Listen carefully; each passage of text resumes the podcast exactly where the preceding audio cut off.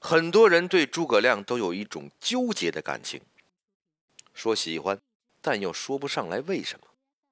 喜欢他高富帅，神机妙算，又坚定不移，好像又不是这么简单。其实，历史一开始就是有答案的。国学大师钱穆是诸葛亮的脑残粉，他在《国史新论》中曾有一句评价：“有一诸葛。”亦可使三国照耀后世，一如两汉。两汉分别是中国古代的鼎盛王朝，充满着锐意进取的朝气。世界那么大，汉朝男儿都想去看看。大漠孤烟，风狼居胥，开拓西域，满足了一代又一代热血青年建功立业的想象。然而，在钱穆看来，即便大汉群星璀璨，文臣名将辈出，却无法掩盖一个人的光辉。这就是诸葛亮的魅力。诸葛亮到底好在哪里？我们一起来看一下。首先，这个人很会打仗。我们很多人长大以后都嫌弃《三国演义》，说吹诸葛亮吹得太厉害了，因为逆反心理。他们看清诸葛亮，经常只搬出两句话：一是鲁迅说，《演义》里壮诸葛多智而近妖；二是陈寿所言，亮治军为长，其谋为短，理民之干优于将略。看吧，正史都说诸葛亮打仗不行，你竟然还说他很会打仗，你是不是演义党，从来不读书呢？其实啊。他们都错了，这种错误叫做“我比古人更聪明”。我们知道，古人也喜欢追明星的，疯狂程度不亚于如今的《中国好声音》。曾经有三个朝代都举办过“中国好将军”的追星大赛。唐开元年间，唐玄宗开立武庙十哲；北宋赵匡胤继立；元朝复立。这场大会的名字叫“武庙十哲”，是要评选出古往今来中国最强的十大将军。三朝追星大会的名单虽有变动，人数一直在缩减，但是除了固定的主祭太公姜尚、副祀刘侯张良、武侯诸葛亮是铁打的钉子户。这就意味着，要论打仗，诸葛亮。可是妥妥的流量明星啊！既然作为军事界里的流量明星，诸葛亮自然会有一大批脑残粉。这其中就包括了无数心高气傲的名将。李世民，咱就不多介绍了。十八岁开始征战天下，大半个唐朝都是他亲手打下来的。李靖更不用说了，以三千骑兵直插敌后，生擒竭力可汗，一战定乾坤。攻灭不可一世的东突厥。然而，即便牛逼如李世民、李靖，他们也基本是无脑吹诸葛。在五经七书《李卫公问对》中，李世民、李靖均称诸葛亮为一代名将，推崇备至。李靖称自己的六花阵法就是洗稿，洗的就是诸葛亮的八阵图。时光荏苒，到了北宋。诸葛亮成为宋朝军人的灵魂教授，官修军事教材《五经总要》，阵法篇相当大的部分都是诸葛亮的成果。我们再来看看，即便作为蜀汉的对手，司马懿和司马昭父子又是如何评价诸葛亮的？诸葛亮死后，司马懿在视察汉军营寨后得出一个结论：真天下奇。司马昭灭亡蜀汉之后。曾令陈协学围阵用兵以服之法，并表示可用武侯以法教武营士，将诸葛亮的军事思想作为国家军事制度用来推广。这就是诸葛亮。即便你是我的对手，可你太牛逼了，我还是要向你学习一个。要成为名将的偶像，自然得有干货。很多人质疑诸葛亮。五次北伐不也啥都没有吗？其实，你们又错了。对诸葛亮的崇拜，可是他自己打出来的战果。放之于三国，司马懿可是实打实的名将。他打仗就一个风格，快。天下战法无快不破，几次名战，包括平孟达、破公孙、秦王陵，司马懿那都是快，迅疾，声东击西，有惊人的判断力。老夫早就看穿了一切。可就在诸葛亮面前，司马懿只有一个字儿：怂。猥琐防守，安心当一个老阴逼。在变成忍者神龟之前，司马懿也跟诸葛亮正面刚过。《三国志》里原文记载：“宣王不从，故寻亮；既至，又登山绝营，不肯战。贾诩、魏平数请战，因曰：‘公魏蜀如虎，奈天下笑何？’宣王病之。诸将咸请战。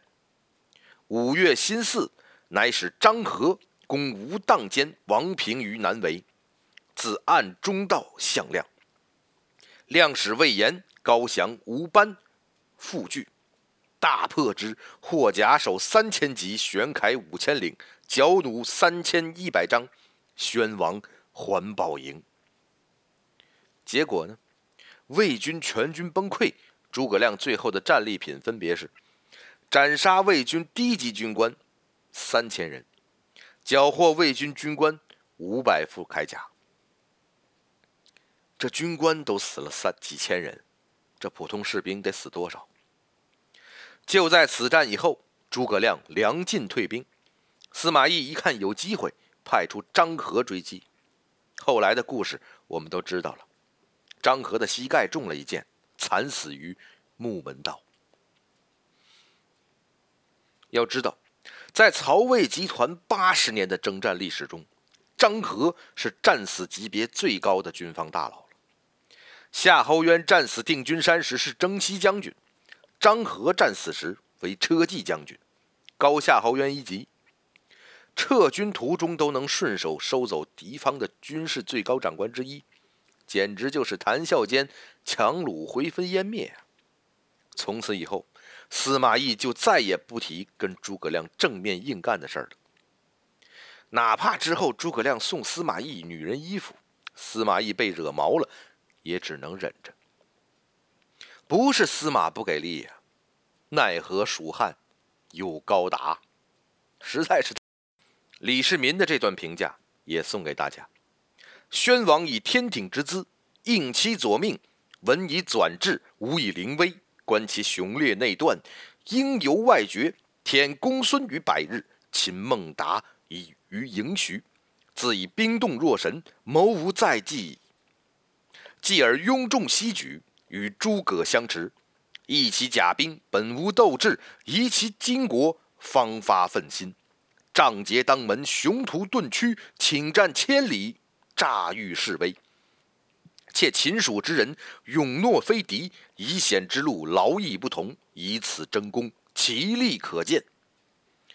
而反避军故垒，莫感其锋，生切时而未前，死于虚而犹钝。良将之道，实在似乎？这段话翻译过来就是：中国足球队主教练诸葛亮带领中国队疯狂进攻，巴西队主教练司马懿只敢防守，最终双方打成平手。说诸葛亮打仗不行，估计女装大佬司马懿得气得从地里活过来。老娘衣服白穿了。其实啊，诸葛亮不仅会打仗，他还有一片赤诚之心。很多人说诸葛亮和曹操一样是独裁者，架空了皇帝，居心叵测。这话说对了一半。没错，诸葛亮是权臣。可权臣和权臣不一样。曹丞相晋封魏公，而诸葛亮没有；曹丞相晋封魏王，而诸葛丞相没有；曹丞相见吕上殿参拜不明，而诸葛丞相没有。曹丞相的兄弟子侄不是封疆大吏，就是军中高级长官。即使他的儿子曹丕在二十五岁就已经当上了副丞相。诸葛丞相的亲弟弟，不过是长水校尉，还不知道是哪年才当上的。曹丞相擅杀汉献帝的董贵妃伏皇后，诸葛丞相可是老老实实的。和诸葛亮同为托孤大臣的李严，曾劝诸葛亮加九锡。一般而言，这加九锡就是篡位的节奏了。你看看王莽，看看曹操，结果李严被诸葛亮一句话就给呛回去了。等到汉室复兴，攻灭曹魏，加九锡算什么？加十锡我都可以。不得不说呀，阿亮真的是很严格。说诸葛亮是全奸，可有谁看到过哪个全奸累死在工作岗位上吗？当然，也不是没有古人质疑过诸葛亮的独裁之权。在诸葛亮死后，有一个戏精叫李淼，他就向刘禅说：“以前诸葛亮权力太大了，您都不能亲政。如今诸葛亮死了，您和全国人民都应该感到高兴才是啊。”刘禅笑了，二话不说就把这个戏精杀了。诸葛亮的忠诚，没有谁会比刘禅更清楚。至于诸葛亮的心意，从《出师表》中就可以看出来：“鞠躬尽瘁，死而后已。”古人也曾有诗评价：“读《出师表》不哭者，不忠。”就诸葛亮这逼格，他才不稀罕什么九五之尊、王权富贵。阵前羽扇纶巾，小车一辆。妥妥的名士范儿。魏晋逼格第一人嵇康，嵇叔夜，外号当世孔明。说实话，拿出权奸论调来质疑诸葛亮，我真替咱们现代人感到羞愧。最后，真正使诸葛亮不朽的是他的公正和无私。诸葛亮完全符合中国人对于政治人物最高的要求和向往。甚至可以说，诸葛亮很可能是一个穿越两千年的现代党员。上文说了，他不贪财，不徇私，不弄权，不逾矩，富有才华，制定乾坤。刘备一生一直在创业，如蟑螂般逃走，直到遇到了诸葛亮的隆中对，才有了西进四川的战略规划。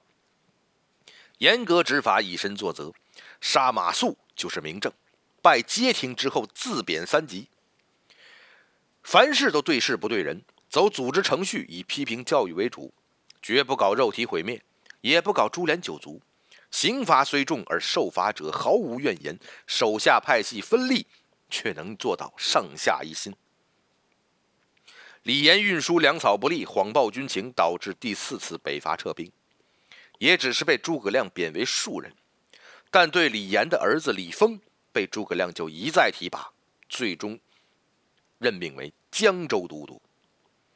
一心奉献，不为一己之私，为了国家发展和百姓生活，熬干了自己的心血。丈二十以上，亲自审阅，最终病逝于五丈原。这样的人，放到今天也仍然是领导放心的好员工，下属佩服的好老板。要知道。最感激怀念诸葛亮的，不是历代君王，或者是他的接班人心腹，更有他的政敌和主动祭祀的普通民众。被诸葛亮贬值的李严，在诸葛亮死后也郁郁而终，说今后再也没有能够提拔赏识我的人了。正是诸葛亮的存在，才让人觉得这样一种政治完人美好与崇高。是真实存在，而不仅仅是一种臆想，才让人有了持续去追求这种美好的动力和信念，也让人心生一句感慨：悠悠苍天，何薄于诸葛？钱穆说的没错，有一诸葛，亦可使三国照耀后世，一如两汉。这就是诸葛亮的魅力。作为个人的诸葛亮。的确近乎于完美，所以我们称他为人神。也许正是太过完美，反而让人有些难以置信。历史虽然讲究成王败寇，但真正的中国人从来都鄙视推销成功学，从不以成败论英雄。作为个体，总有一些光芒会流传千古。即使不了解诸葛亮，我们中很多人都会念两句诗：“诸葛大名垂宇宙，宗臣一向肃清高。出师未捷身先死，常使英雄泪满襟。”感谢杜甫大的，让我们知道历史上曾有一个人的存在，总能让我们泪流满面。事实证明，你大爷，永远都是你大爷。木有话说，我是佳木，咱们下回接着聊。